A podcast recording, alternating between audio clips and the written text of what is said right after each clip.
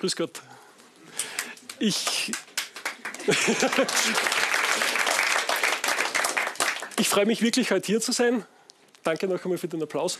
Ähm, ich freue mich wirklich, weil es ist nicht selbstverständlich, dass wir heute hier sind. Ja? Aus Sicht der Physik sollte das überhaupt nicht möglich sein, dass wir heute da sind. Aus Sicht der Physik sollte es gar nicht möglich sein, dass wir da sind, dass irgendwas da sind, das wir kennen. Und zwar darum, weil Materie und Antimaterie sich nach dem Urknall auslöschen hätte sollen, ja, zu reiner Energie. Direkt nach dem Anfang, nach dem Beginn des Universums.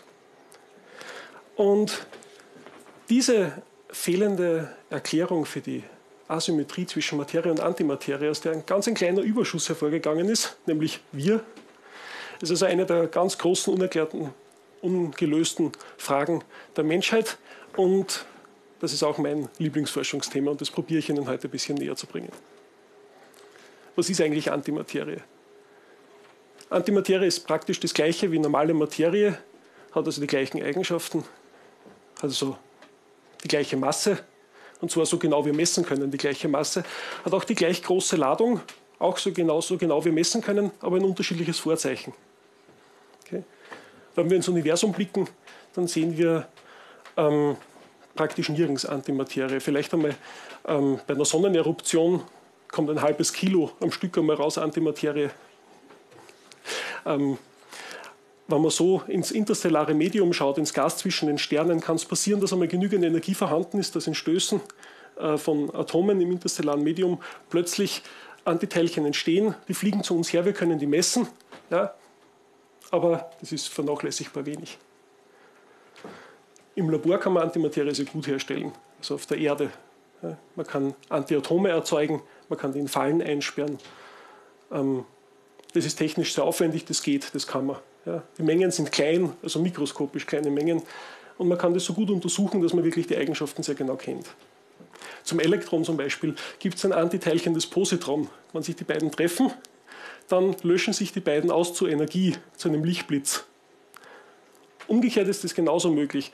Wenn also Licht da ist und genügend Energie vorhanden ist in dem Licht, kann das plötzlich zu einem Elektron oder einem Positron werden. Und dieser Prozess ist völlig symmetrisch. Symmetrien sind was ganz was Essentielles in der Physik, nämlich das Weltbild der Physik oder das ähm, Modell, mit dem die Physiker die Welt beschreiben, hängt sehr eng mit Symmetrien zusammen. Dieses Modell ist extrem erfolgreich. Ja, es kann also Wes im Wesentlichen die Phänomene im Hier und Jetzt beschreiben ja, und auch ziemlich konsistent.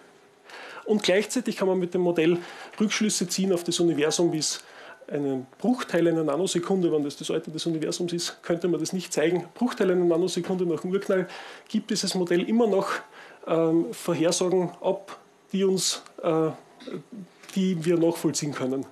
Das war vor 14 Milliarden Jahren. Dieses Modell ist entwickelt worden im Laufe der letzten Jahrzehnte mit der Entdeckung und Untersuchung der elementaren Teilchen.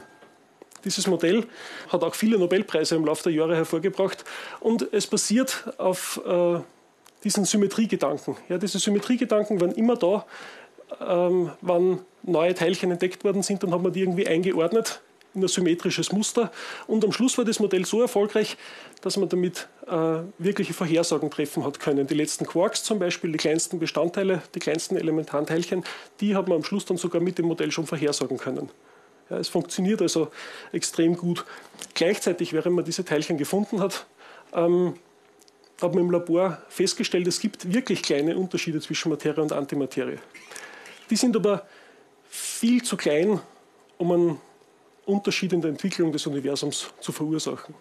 Diese Unterschiede sind aber trotzdem interessant, weil diese ganz kleinen Unterschiede sind sogar bis zu einem gewissen Grad notwendig in unserem symmetrischen und konsistenten Modell, dem Standardmodell der Teilchenphysik, um das Modell konsistent zu machen.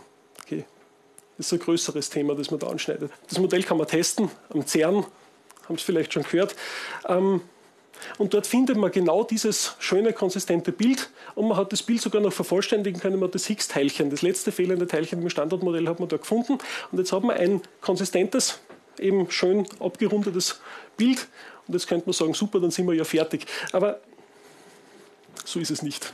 Ja sondern ähm, Also noch einmal, um das zu verdeutlichen, wir können bis zu einem Bruchteil einer Nanosekunde, ein Zehntel Nanosekunde nach dem Urknall, können wir das Universum konsistent beschreiben. Und ganz viele, ganz viele offene Fragen sind aber ungelöst. Ja. Da lernt man, dass ungefähr 5% der, des Energiebudgets vom Universum wird mit diesem Modell beschrieben. Die Materie und das bisschen Antimaterie, das wir sehen, sind ungefähr 5% des Energiebudgets vom Universum. 95% werden überhaupt nicht berührt von dem Modell.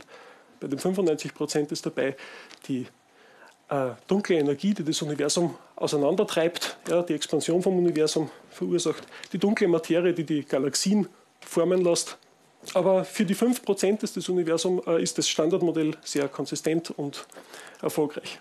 Ja diese ganzen offenen Fragen, wie zum Beispiel die Materie, Antimaterie, Asymmetrie, alle diese Fragen und die, die Tatsachen, dass das da ist, alles das ist vor dieser Zehntel Nanosekunde passiert, ganz am Anfang.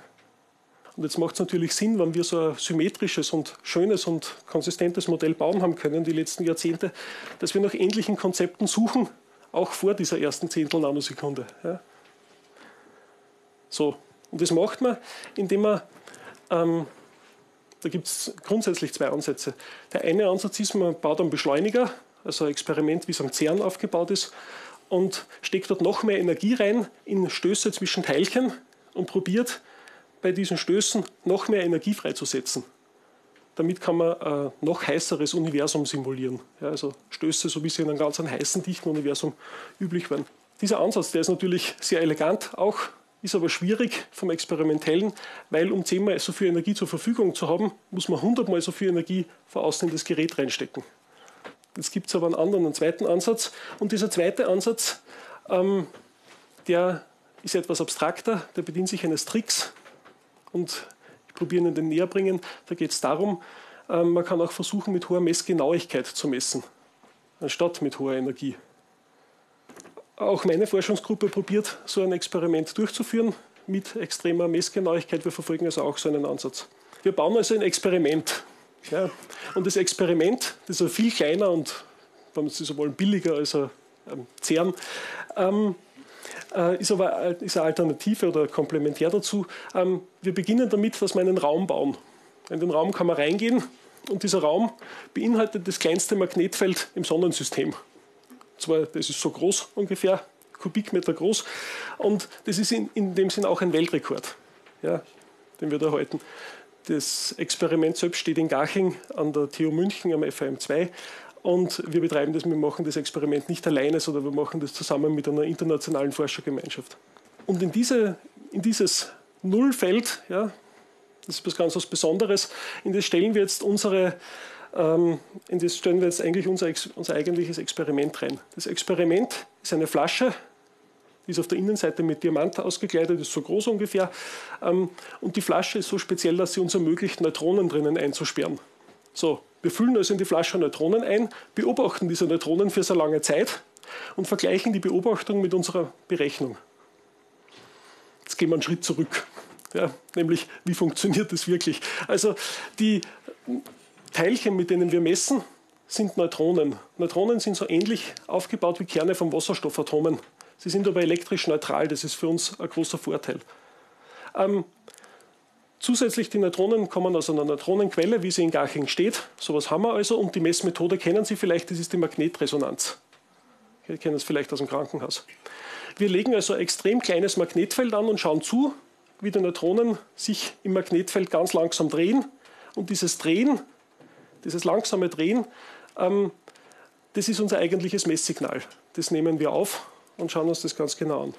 Und wenn man ganz genau bei dem Drehen zuschaut, dann findet man raus, dass man nicht nur das Drehen vom Neutron betrachtet, sondern dass wenn man ganz neu hinschaut zum Neutron, also am Femtometer hinschaut zum Neutron oder näher, dann findet man dort, dass da ums Neutron ganz viele kleine Teilchen entstehen und wieder verschwinden, Teilchen und Antiteilchen. Und diese Teilchen und Antiteilchen, die da rundherum äh, entstehen und verschwinden und kurz existieren, die stören unsere Messung ganz leicht. Das macht aber nichts, weil wir können das ja berücksichtigen in der Rechnung. Ja, wir können also wieder Konsistenz zwischen Messung und, und Berechnung herstellen. Und Wann aber jetzt trotzdem noch eine Abweichung auftaucht, dann ist das spektakulär, weil dann kommt diese Abweichung aus Teilchen, die wir noch nicht berücksichtigt hatten in der, in der Berechnung. Und die haben wir deswegen nicht berücksichtigt, weil sie Teilchen noch nicht entdeckt wurden. Und wenn Teilchen noch nicht entdeckt wurden, dann ist das natürlich spektakulär. Und es wäre sogar so, wenn wir den Effekt, wie ihn wir suchen, wenn wir den sehen würden, wird es das Weltbild verändern. Also wirklich eine sehr äh, wichtige Messung. Es macht wirklich Sinn, sich das zu überlegen, wie die ähm, dass, dass, es solche neuen Teilchen geben könnte. Man sucht ja auch am Beschleuniger, am CERN, immer mit höherer Energie wieder nach neuen Teilchen und es sind immer wieder welche aufgetaucht, bis das Standardmodell vollständig war. Und wir haben ja gesagt, es macht Sinn, sich ähnliche Konzepte für die Zukunft, wenn man weiter zum Urknall schauen möchte, wieder vorzustellen. Ja. Es könnten also solche Teilchen auftauchen, die wir sehen, wenn wir noch genauer messen. Der Parameter, den wir da extrahieren wollen, im Übrigen für Spezialisten heißt das elektrische Dipolmoment des Neutrons. Ja, das lasse ich jetzt einfach einmal so stehen. Ähm, und dieser Parameter, den sucht man, also nach dem sucht man seit 60 Jahren und dann hat man mittlerweile die Messungen so verfeinert, dass man den Abstand zweier elementarer Ladungen daraus extrahieren könnte mit einer Genauigkeit von 10 hoch minus 26 cm. Dieses 0, dann 25 Nullen und dann eine Zahl in Zentimeter. Das sind die genauesten Messungen, die es in der Physik bis jetzt gegeben hat. Mit dieser Anlage in Garching möchte man das jetzt noch 100 Mal besser machen ja, da ist man also wirklich neuer Physik auf der Spur und wird damit so quasi ein wirklich ein einzigartiges Fenster ins frühe Universum öffnen. Ein enges Fenster zwar, aber trotzdem ein einzigartiges. Sie können sich vorstellen, so eine Messung ist kompliziert und schwierig. Ja, muss man also mehrere Jahre vorbereiten. Auch die Durchführung von so einer Messung dauert viele Jahre. Und weil man, eben weil man auf dem Weg dorthin viele Dinge ähm, erfinden muss und auch Rekorde brechen muss, um weiterzukommen. Ja. Wir sind jetzt dabei bei so einer Messung und probieren die ersten kleinen Schritte zu, solch, zu einem Ergebnis ähm, so im nächsten Jahr vielleicht zu erreichen ungefähr. Ähm, und probieren damit eben in diesen kleinen Schritten näher zu der Lösung dieser Frage zu kommen, nämlich wie alles begann. Danke.